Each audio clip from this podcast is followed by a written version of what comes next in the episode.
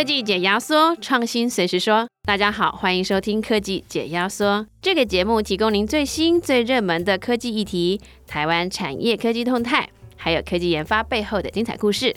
我是主持人佩华。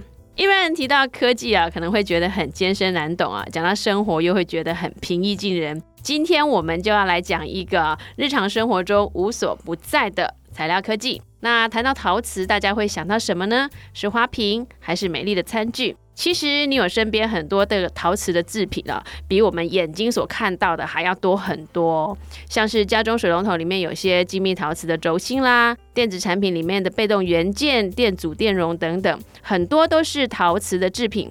那陶瓷就在你我身边，只是都藏起来看不到了。那二零二二年的全球百大科技研发奖 R&D One Hundred Awards 有一项的获奖技术，它用的就是陶瓷材料。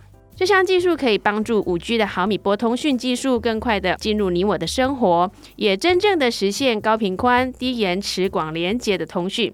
那除此之外呢，也能让台湾的资通讯产业在五 G 毫米波通讯时代来临时更具有竞争力。这项创新的技术就是低温共烧陶瓷 （LTCC）。那到底什么是低温共烧陶瓷呢？那这个五 G 毫米波通讯的关键技术又是怎么跟这个有上千年历史的陶瓷工艺扯上关系呢？那我们今天请到工研院材料与化工研究所的卢俊安副组长来跟我们介绍这项工研院发展多年的技术。那他对台湾的资通讯产业有哪些贡献？又是怎么样走到前端科技扮演？引起五 G 高频通讯的重要角色的呢？好，现在我们就来欢迎卢俊安卢副组长。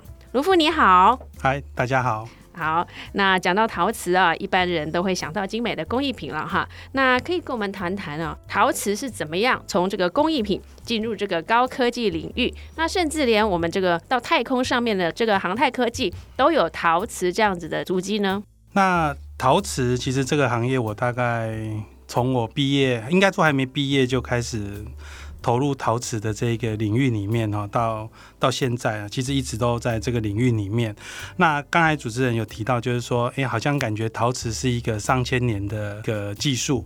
嗯，其实说实在的哈，它其实高达两万九千年。哦，是哦，对，因为呃，人类现在目前看到的陶瓷的工艺品，嗯，好，最早可以鉴定出来的年。大概是在两万九千年左右。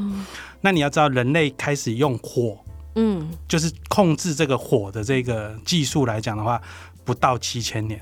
哦，它比它比火的技术还要更早。可是你要知道，陶瓷要用火下去烧。对啊。所以现在这个就会变成在历史上，它是一个很大的谜团。哦。就是为什么？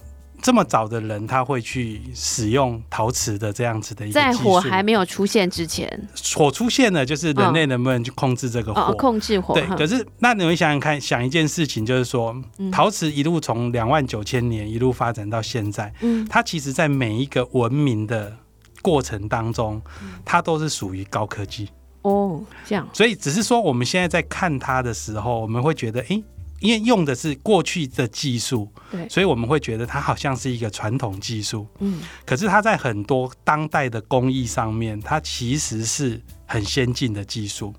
好，就例如说，我们举例说比较有名的，像唐三彩这样子的东西，是。那唐三彩上面的釉料的一些颜色的表现，其实对对等于那个年代来讲，这样子的一个上色的技术，其实它是领先的。甚至到现在，我们在很多的一些用药的处理上面，其实我们甚至还没有办法做到跟那个年代一样的一个技术。哦，这么厉害！所以，我们再回来看说，现在我们在看这些陶瓷品，是因为主要大家是因为在整个石油工业的这种起来之后，那大家开始我们用了用了很多所谓的高分子的材料，塑胶啦这一类的东西，那渐渐的陶瓷这样子的东西，我们会觉得它笨重。然后，然后会觉得它不太好做，价格的成本上没有像高分子或金属上来的有优势。嗯，可是这些东西难道就这样消失吗？它其实并没有。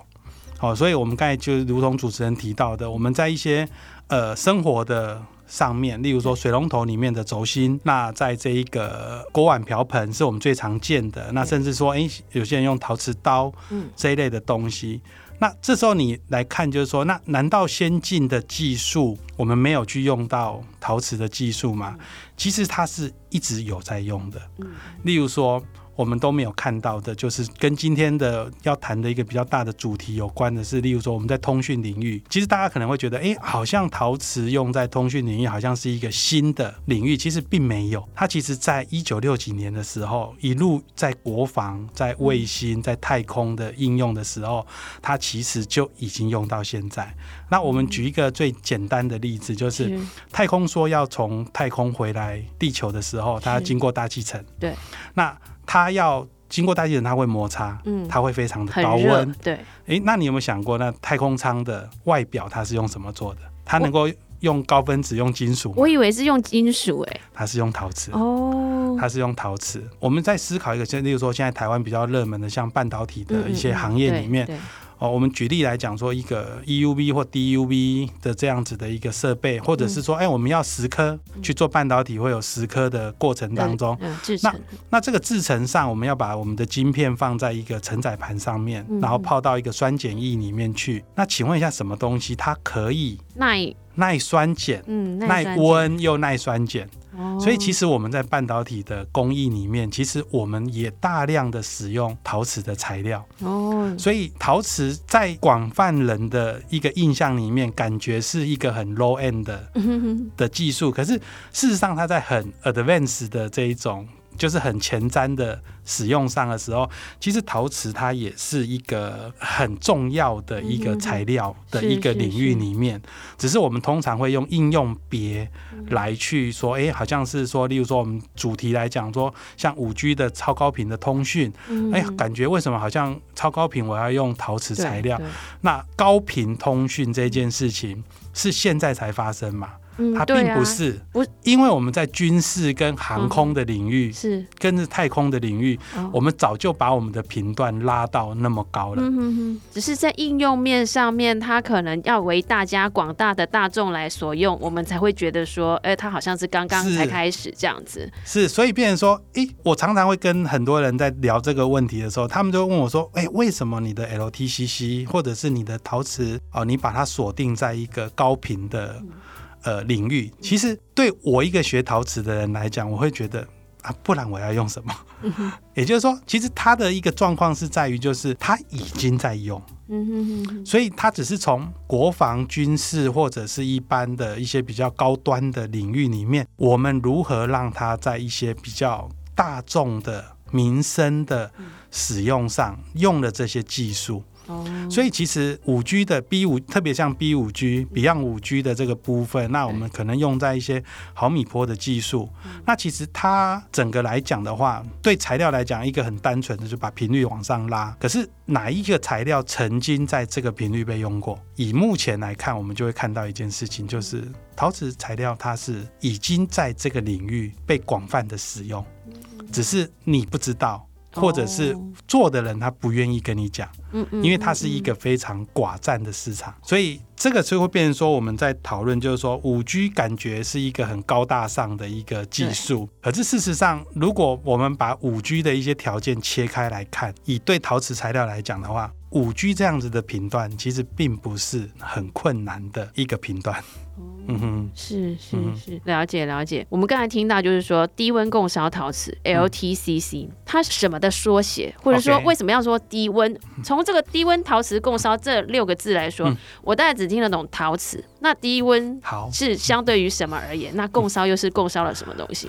其实这个哈，嗯。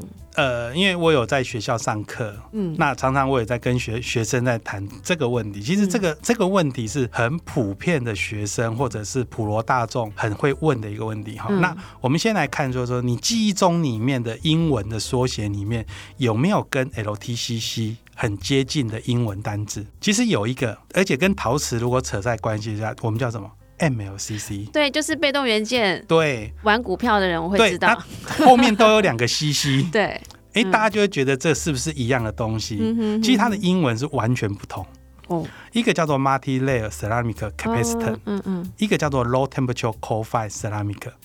所以一个叫 MLCC，一个叫 LTCC。那这个差别其实差是很大的，可是，在某种程度上来讲，这两个技术非常接近。都有一个 C 啊，都是陶瓷啊。呃，也不是只有陶瓷的问题，就是我们先想一件事情，嗯电容陶瓷电容，它是一层的陶瓷，一层的金属，嗯，一层的陶瓷，一层的金属嗯，我们把它多层堆叠起来。对，所以中文字字义上来讲叫做什么？多层陶瓷堆叠而成的一个电容器。那 LTCC 呢？它是 coal fire，可是呢，它的制成跟 MLCC 一样，它也是一层陶瓷，一层金属，一层陶瓷，一层金属。嗯只是这里面的不同在于，这个金属它是做电路用的，它不是做像电容来讲，它是做一个电极的，就是一个平面电极的这种做法。那我们这时候就说，从这个角度来看，就是说，一一层陶瓷，一层金属，一层陶瓷，一层金属，那就会出现一个状况是说，那你的 L 这一件事情好像没有那么重要，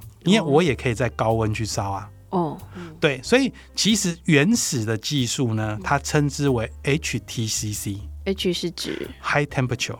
那 high temperature 这个字眼呢，它是在 LTCC 出现之后，我们再把传统的技术挂上一个 H，嗯哼以跟 LTCC 做区隔区。隔所以原本的技术就是一种陶瓷的堆叠技术。那高温型的这种 HTCC，它主要是用氧化铝这一类型的材料作为主轴。那这一类的材料，它的烧结温度高达一千四百度以上。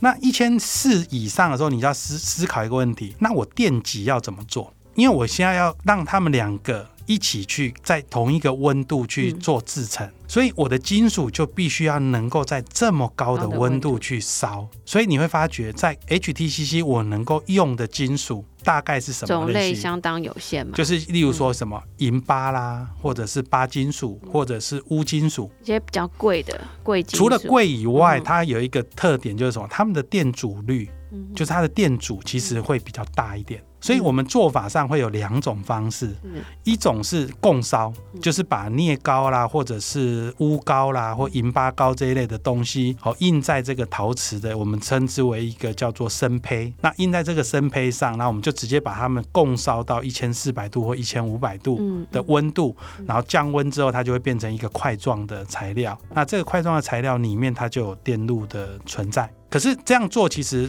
这个钨高共烧其实条件会很多，对，所以其实后来大家就比较少用这样的技术，条件是指说它的呃良率会比较不会比较差，哦，然后能够做的电路的复杂度没那么高。就挑战比较多啦。所以后来很多人他在这一类型的上面，他其实大概就是直接先把氧化铝烧结完之后，嗯我们再把电极印在这上面嗯嗯的方，式。可是这时候他就没有所谓的 coal fire 嗯哦对的这一件事情。嗯嗯嗯所以我们就会思考一个问题：我们在通讯的领域里面有一个很大的参数，叫做损耗。那损耗这件事情就是什么？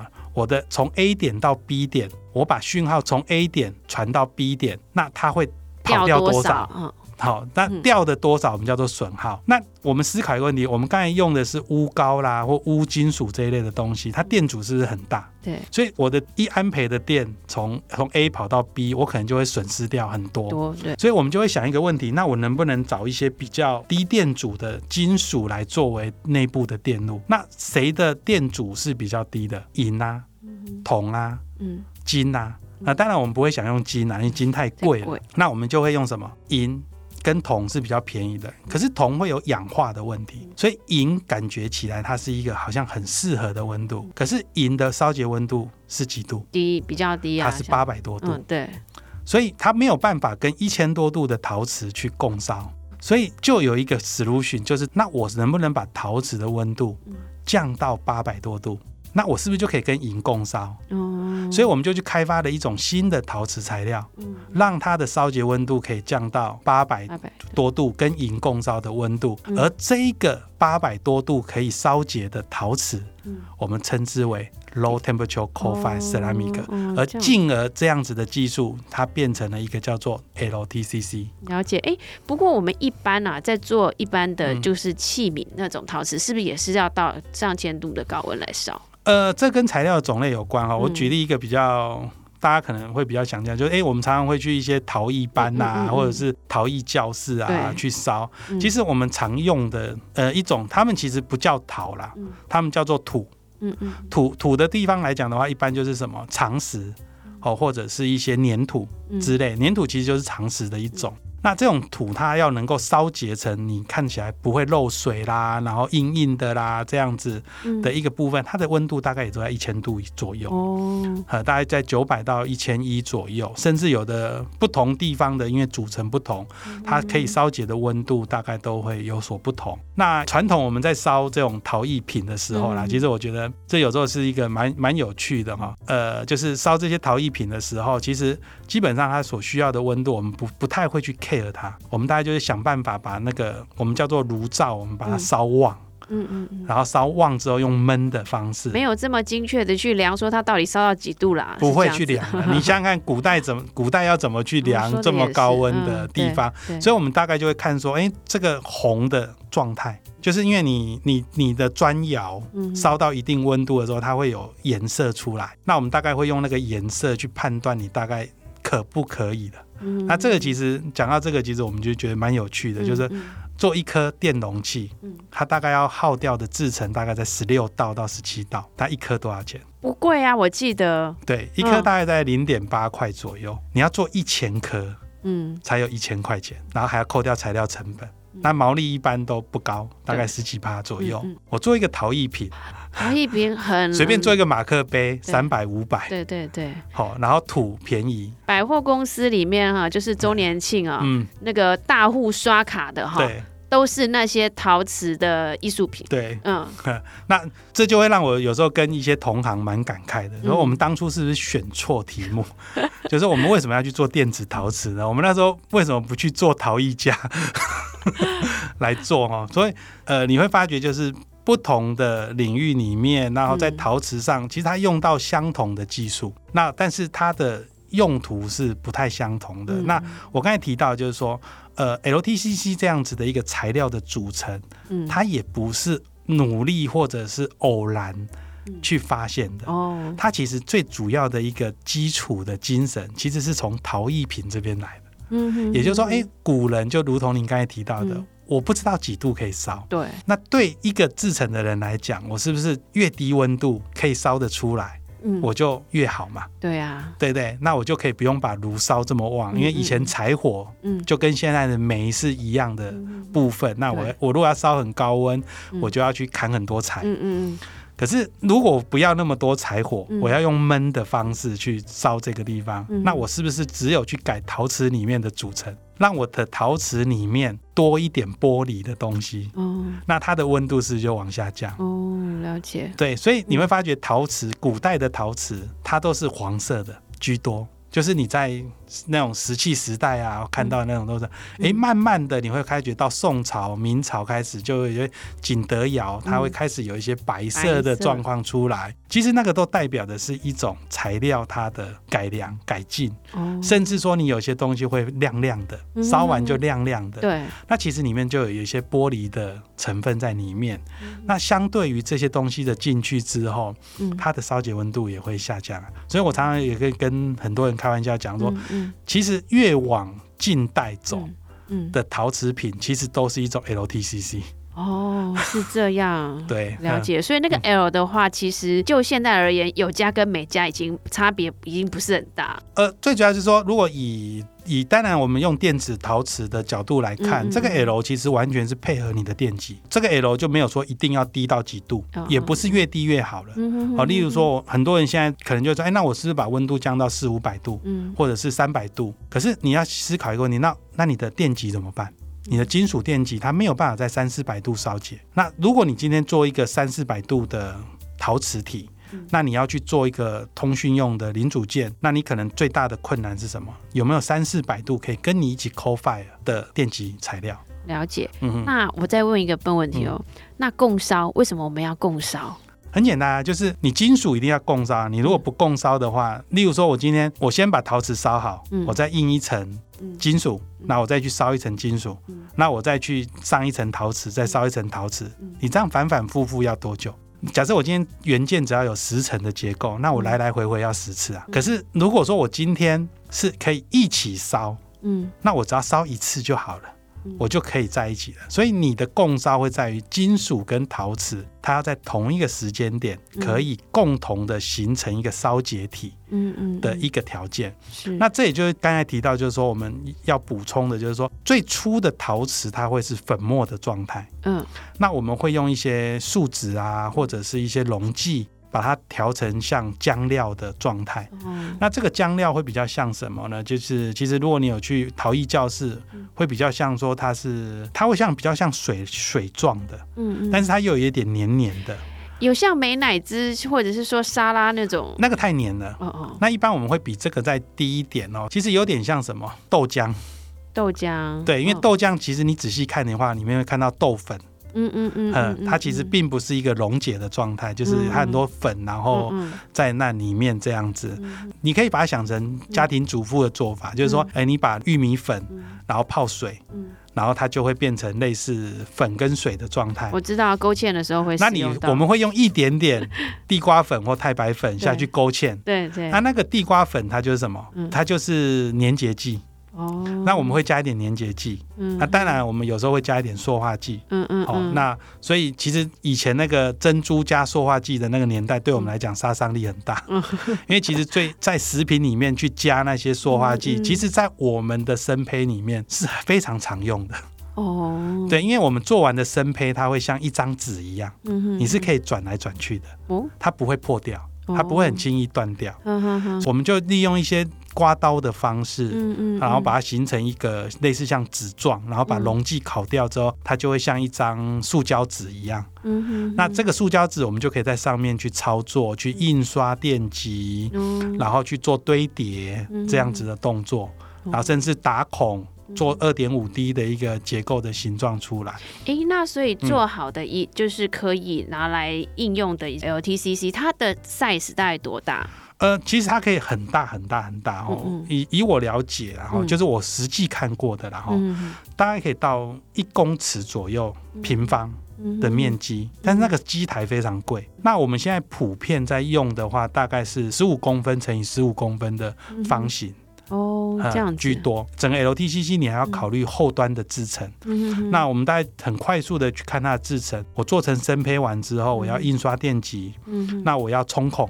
嗯那我冲孔之后，印刷电极我还要填孔，嗯把那个填孔里面去填金属膏。填完之后，我要做堆叠。然后堆叠完之后，我要再做一次均压。均压完之后，我要做切割。啊，切割之后我才去烧结。嗯嗯啊，烧结完之后，我可能我、就是先先切割才去烧烧结，呃看用途啦。如果说像哦我们在这一次得到嗯 One 嗯。Hundred 的这个部分，我们的面积比较大，所以有时候嗯。我们会先、先切比较大的面积出来。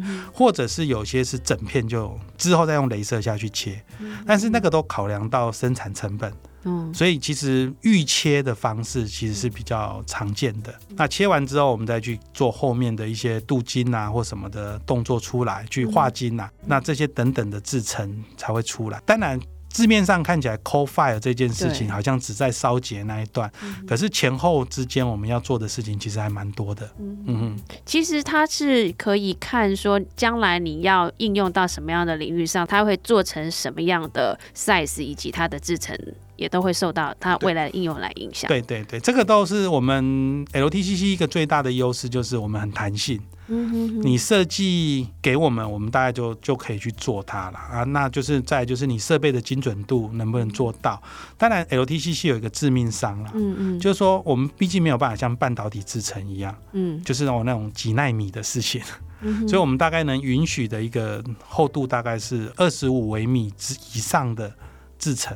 嗯我们能够做，我们都还可以找到一些方法做。嗯那至于如果说它小于二十五微米的这种线路的尺度啦，嗯，那我们大概就不太能做。这个是受限于材料本身吗？，是，就电极的材料的一个，我因为我们都采印刷的，嗯或者是也有现在有一些新的技术去做可以蚀刻型的这种电极膏，可是这种的第一个成本售价啦，这些都比较高一点。嗯那再就是你，如果你要做曝光显影的话，那你要没有你要这个曝光显影的技术，你要不要能够存在？再来就是说，越往下走，其实它的机它的单位成本越高，嗯嗯，那其实会不太划算。可能也有一些竞争的技术，它会跟嗯。这个嗯。LTCC 来竞争，对所以所以它会有它自己的一个应用应用定位对、嗯定位哦在那里。OK 嗯 OK，那据我所知哈，那工研院的这个呃低温共烧陶瓷的实验室已经有三十年的历史哦。嗯。那您一直都在钻研这个 LTCC 相关的科技，可以跟我们谈谈这个实验室啊成立至今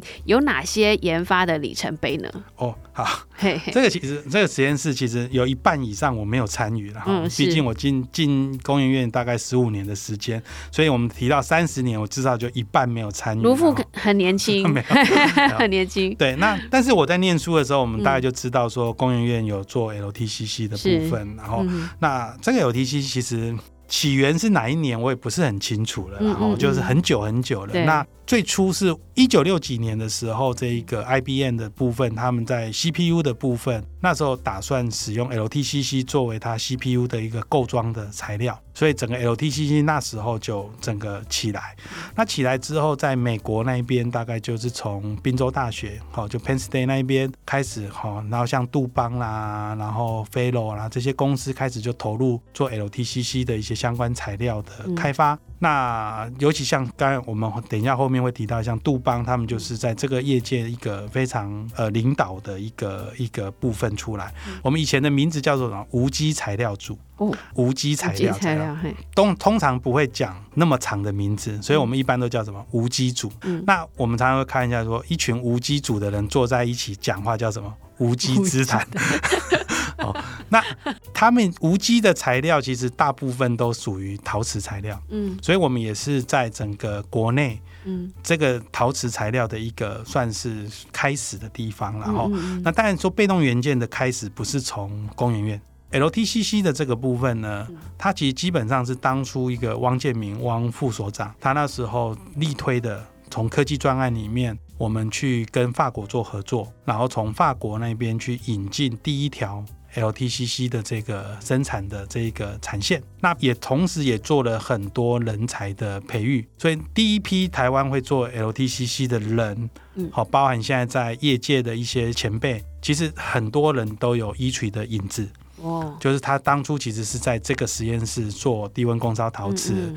然后后来出去开公司，进入业界，进入业界，嗯然后他们也在那个公司去做，真的做蛮大的。那后来是怎嗯么样的状况之下，我们把这个 LTCC 拿来做这个五 G 的高频通讯这样子的应用呢？好，那嗯说到去走五 G 通讯的时候，嗯其实算蛮早的啦。其实应该在七八年前左右啦。那那时候院里面在是思考五 G，那时候刚起来的时候，那大家也都在想说，那五 G 要做什么啊？那时候其实从三 GPP 的规范里面，我们大概有看到，就说，诶，有可能要把频率拉到。毫米波这件事情，那那个时候其实他们就团队就来大概就是看看，哎，我们有什么题目可以做。那时候我们锁定的就第一个地方就是说什么 antenna in package 这件事情。嗯呃，我们知道就是一个很简单的概念，就是如果我的传输会有损耗出现，一定会有损耗出现。那如何去降低这个损耗？那我刚才提到的材料没有损耗的问题，哦，我我指的是 LTCC 没有损耗的问题，因为它本来现在就在用了嘛，所以它的损耗一定是可以被接受的范围。所以第二个因素是什么？距离能不能缩短？把天线放到 package 这件事情，会变成在毫米波一个很重要的关键。所以 AIP 跟以后的在高频的通讯里面，它会脱离不了这个关系。对我而言，就会只剩下一个问题，就是说，那我用 LTCC 如何去做 AIP，而不是因为 AIP 我必须去使用 LTCC。也就是说，大家都要做 AIP，嗯那你 LTCC 能做成什么样子？那你的 PCB 你能做到什么样子？它没有互相取代的问题。是那我走的 AIP，我占据的市场是哪一块？嗯那你的市场在哪一块？那像呃卢富刚才有提到，就是说 LTCC 放在嗯这个呃五 G 通信这种高频段通讯的技术上面啊，其实在国外的军方都已经有在用嗯了。那为什么杜邦又要来敲我们的门，说，哎，你可不可以帮我来做成这样子的东西？我我跟我的同仁，我们有针对 LTCC 在毫米波的部分，我们有写了一个专栏的文章在那边。他们的研发的这个总监、技术总监，哦，那个肖博士，他看了之后，他觉得，哎，其实我们写的很有深度，所以他有来做一次的拜访。那他们来的时候，他们也不了解 E Tree 到底有什么样的能力啊，嗯所以他们来的时候，其实我们大概就是一次把我们所有的 muscle 全部秀给他看，哦，他才认知到说，哎，其实哦，E Tree 其实在呃民生通讯的这一块领域上面，嗯其实是很强，强的。那我那时候就跟杜邦提到一件事情：谁说你的材料不可以用在高频？那他们就就要去试试看。他们就嘿说啊，嗯可以用吗？我说，因为我有量测系统，所以我早就量过了，哦，我就把数据摊出来给他看嗯，哼哼哼，它是可以用的。而且我们已解经做到什么样的程度？因为那时候跟资通所合作，那我们有做了一个二乘二的天线模组，就是用杜邦认为不可以在高频的材料而做出来的天线模组。哦，那所以你们的量测系统给你们非常大的帮助啊。对，因为我们就知道说，因为这一个这一个当初跟资通所合作的这一个题目，它定义是在三十五吉赫兹，所以我们就拿了一个他说不能超过十吉赫兹的材料，嗯我们做在三十五吉赫兹，而且得到一个不错的结果。这个地方会有一个很大的，也给很多听众嗯嗯，一个 hint 啦，就是嗯先不要否定你的自己的东西，嗯搞不好你已经做出来了。嗯，可是你没有去做好量测，你就会不知道你的东西行不行。这中间有遇过什么样的困难吗？还是就如你所说的，哦其实他只是不知道而已，其实其实 本来就 run 的很好。我们的困难是在于，就是嗯无法受到谅解。我们在整个技术的发展过程中哦，呃，量测是一环，LTCC 也是一环。嗯我们最常在 LTCC 来讲，最常就是很多人都会说，你 LTC 很贵，LTC 不能用。对，即便我们现在东西都做出来了，很多人都说、啊，LTCC 不是市场主流，嗯。反正就会竭尽所能的去说 LTCC 不能用。我觉得这是一个就是观念的问题，然后就是这这也是提到为什么就是说 LTCC 其实我我个人认为在毫米波它有一定的角色，嗯。不会是全部的一种技术，而是它在某些领域跟应用上，它会是一个很重要的角色。原因是在于 LTCC 跟传统的晶片封装，它有一个最大的差异。传统封装哈，举例来讲，如果大家熟悉的话，就说哎、我要一个 IC 载板，那我要有增程材，嗯那我可能要有一些 RDL 或者是一些做时刻一层一层做上去的方式去做。那你想想，我刚才讲了一长串之后，你会发觉它用到四到五个材料嗯以上。嗯那两到三种以上的制成。可是如果你现在想成说我用 LTCC，我是不是用一个陶瓷跟电极材料，是我就可以做完整个 AIP？所以它会变成一个事情，就是说我只要会 LTCC，我要去做 AIP 的模组，嗯。我就会有一条我自己的道路，我就不用去用很昂贵的封装的部分。第二个其实会变成在台湾有优势，对。第一个是因为我们大举的人才现在都在半导体，那自然而然够封装的人才也会吸引很多，因为你的一个一个产业聚落的关系。对对。我 LTCC 我只要养三四个人，我就可以做一条线，嗯。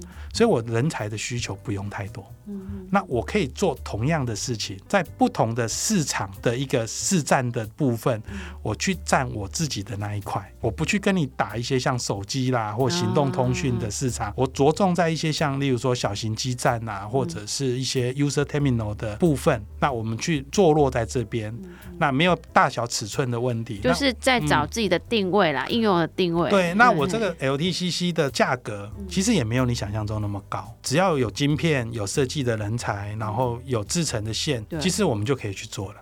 是。嗯哼，那这次跟杜邦合作，呃，获得这个奖之后，有没有遇到一些就是说在产业上面来洽询啊，或者是说对你们这个技术非常看好这样？我们得了之后才知道，其实它有一个最大的效果，就是我们去告诉所有不看好 LTCC 的人，其实用 LTCC 是做得到。其实我们有更有信心的去嗯跟很多现在来询问相关技术的一个厂商，嗯或者是一些一些领域的人。嗯其实我们在告诉他，第一，它价钱并不贵，它制成并不难，它设计的难度并不高。嗯，但是只要你有心要做这个领域，其实是蛮容易去做的。这个材料技术真的非常有趣哦。那嗯除了不断研发出来这种新材料之外啊，拥有这些悠久历史的材料，也会因为我们科技的演进而有创新的应用。那今天我们真的非常谢谢卢副组长跟我们来介绍 LTCC 这个历久弥新的技术，也让我们对陶瓷有更进一步的认识。谢谢，谢谢卢副，好，谢谢大家。谢谢。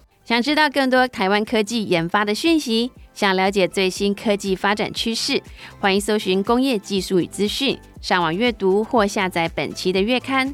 如果喜欢我们的节目，也可以在订阅平台上按下订阅或者是关注，并分享给身边关心台湾科技创新议题的朋友们。我们下次见。